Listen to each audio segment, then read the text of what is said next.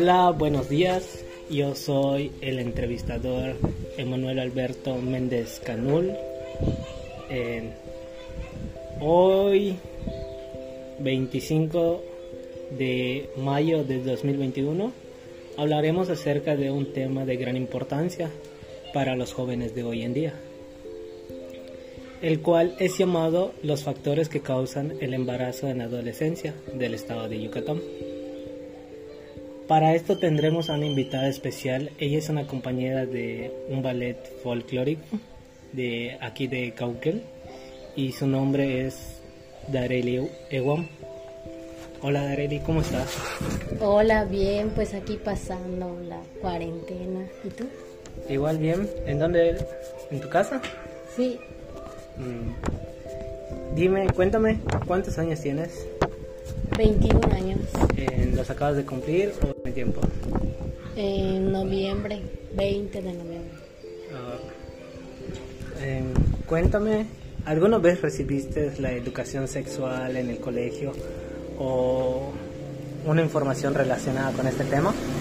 Sí, ¿En qué grado? en primero de secundaria, ¿En qué secundaria o qué escuela? en la República de México. Y dime, ¿cómo qué información obtuviste en, en la escuela? Pues lo básico que te enseñan en esa edad, como los métodos anti- anticonceptivos y los riesgos en el embarazo a temprana edad. Ok. Y dime, cuéntame, ¿a los cuántos años quedaste embarazada? A los 19 años Eh, ¿Lo pensaste o se dio el caso?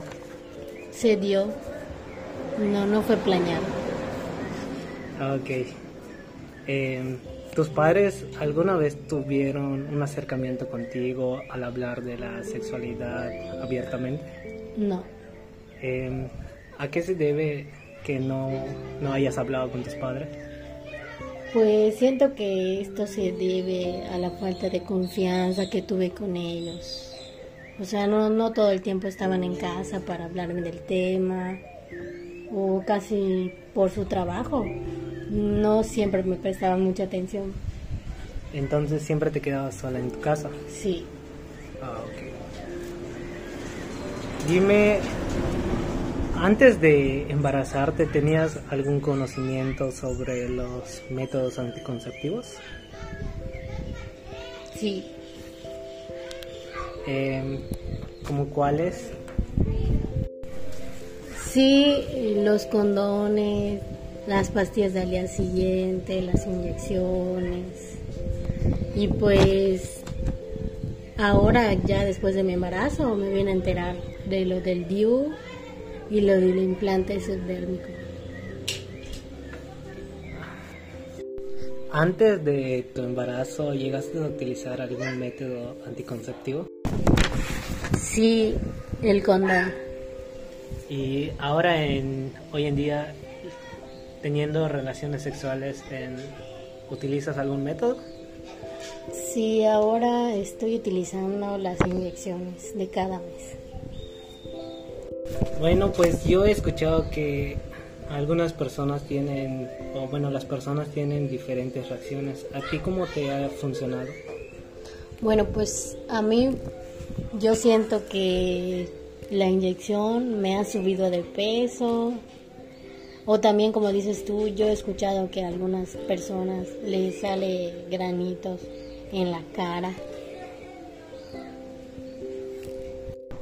Y cuéntame o dime, ¿tú te inyectas o vas en alguna institución o en un hospital o algo?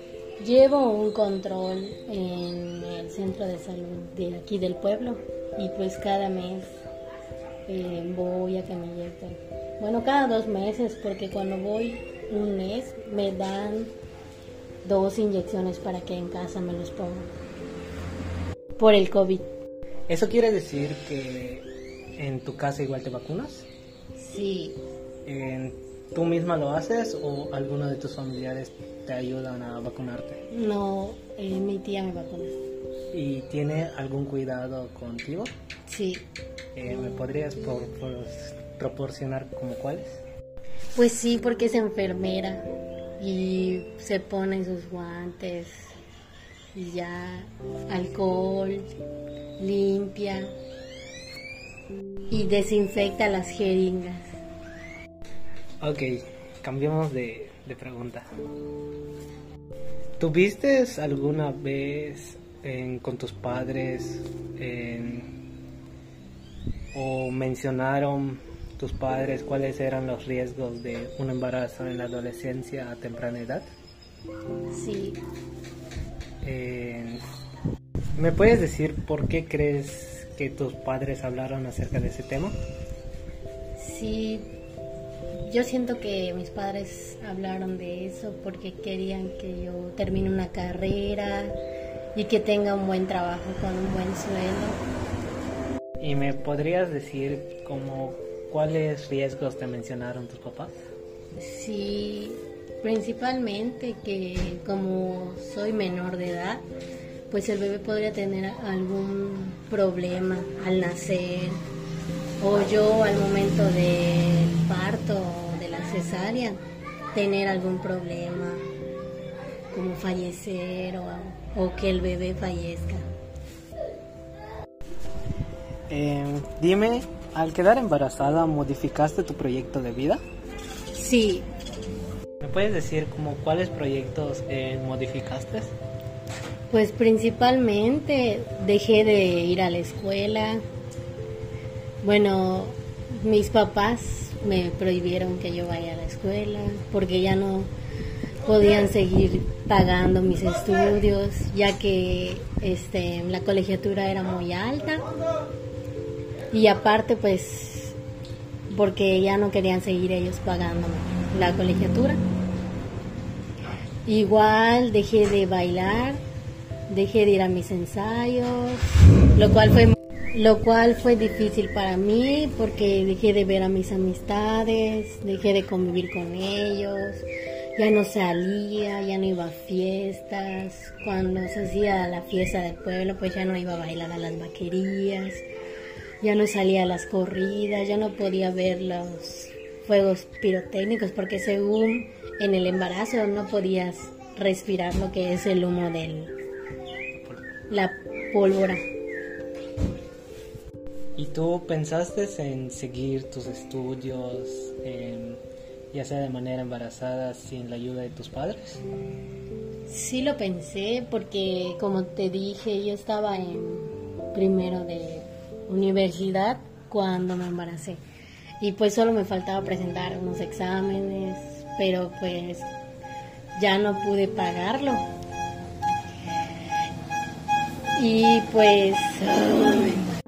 Y pues ahora sí, sí pensé en estudiar, pero había muchos motivos por el cual no, porque principalmente como estudiaba no trabajaba, dependía de mis papás y pues tenía yo que buscar un empleo o algo para salir adelante. Me comentaste que trabajando querías seguir adelante. Dime qué trabajo eh, estabas haciendo para poder mantenerte? Bueno, pues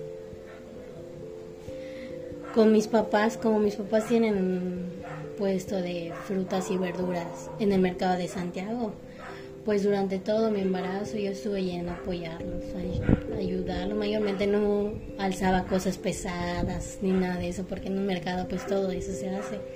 Solamente cobraba y despachaba y durante todo mi embarazo ahí estuve. Ya cuando quedé bien, pues ya no seguí yendo.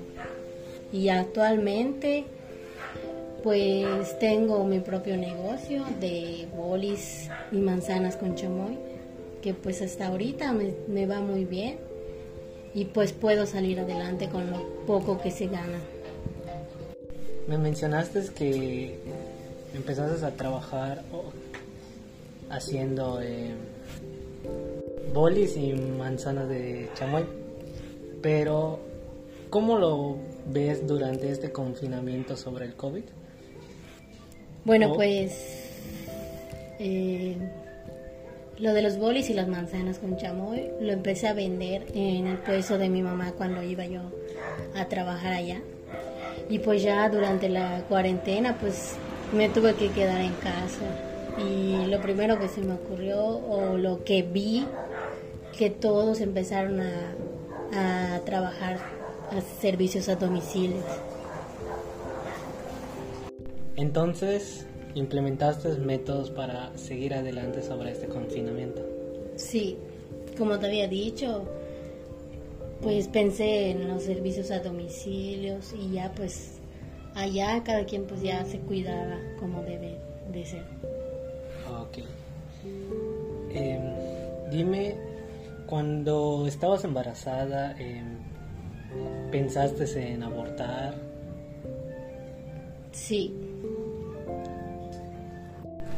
Sí, principalmente porque mis padres, bueno, tenía miedo que mis papás este, se enojen conmigo o me saquen de mi casa, no sé, todas esas cosas se me veían en la mente, de, de más que nada por mis papás.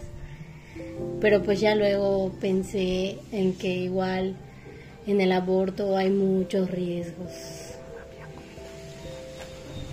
como me habían comentado mis papás. Entonces, ¿tuviste miedo en abortar? Sí. Ok, entonces cuéntame como cuáles crees o consideras que son los principales eh, causas de un embarazo en la adolescencia.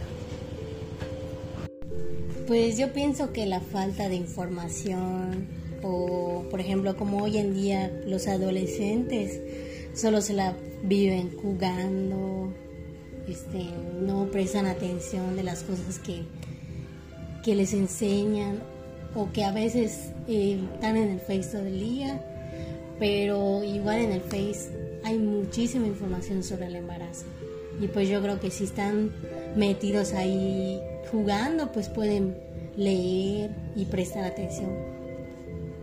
Entonces, ¿tú consideras que las aplicaciones, las redes sociales dan buena información sobre el embarazo o dan mala información? yo pienso que sí, es una buena, es un buen factor lo, lo del Facebook, Google. Yo pienso y siento que sí, dan muy buena información. Pero pues como te había comentado que los jóvenes realmente no aprovechan lo que ahora tienen, ya que actualmente todo eso no existía.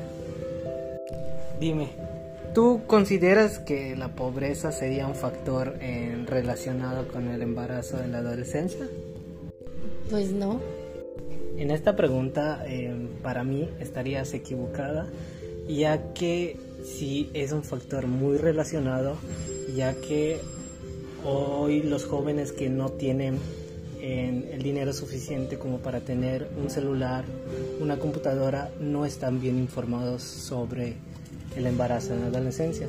O sea, no están, pueden decir que no saben ni los métodos anticonceptivos o cómo eh, llevar a cabo un embarazo en la adolescencia. Bueno, en eso sí tienes razón. Bueno, ya entendí tu pregunta. Y pues sí, sí pienso que influye mucho en lo de la pobreza, como antiguamente este, las, nuestras abuelitas este, no había teles ni teléfonos para que se informen bien. Y pues yo pienso que por eso tuvieron muchos hijos. Hay personas que conozco que, que tuvieron 15, 16 hijos. Y pues ahora que nosotros los jóvenes tenemos la oportunidad de leer y de saber, pues yo creo que debemos de enfocarnos más en este tema, que es importante. Y como última pregunta, em, pediría que aconsejes a todos los jóvenes que hoy en día eh, escucharían esta plática, que le dijeras, o sea, unas palabras. Bueno, pues yo les diría que que presten más atención, que hablen con sus padres, que les tengan confianza, que no se sientan tímidos o que vayan a pensar que sus padres les van a regañar por hacerles unas preguntas normal, porque es importante este tema. O deben, si sus padres no tienen la suficiente confianza con ustedes, no sé, buscar a una persona que sí los escuche o que lean más, que, que no se enfoquen en solo jugar el teléfono, que investiguen, pues más que nada que presten atención en la escuela.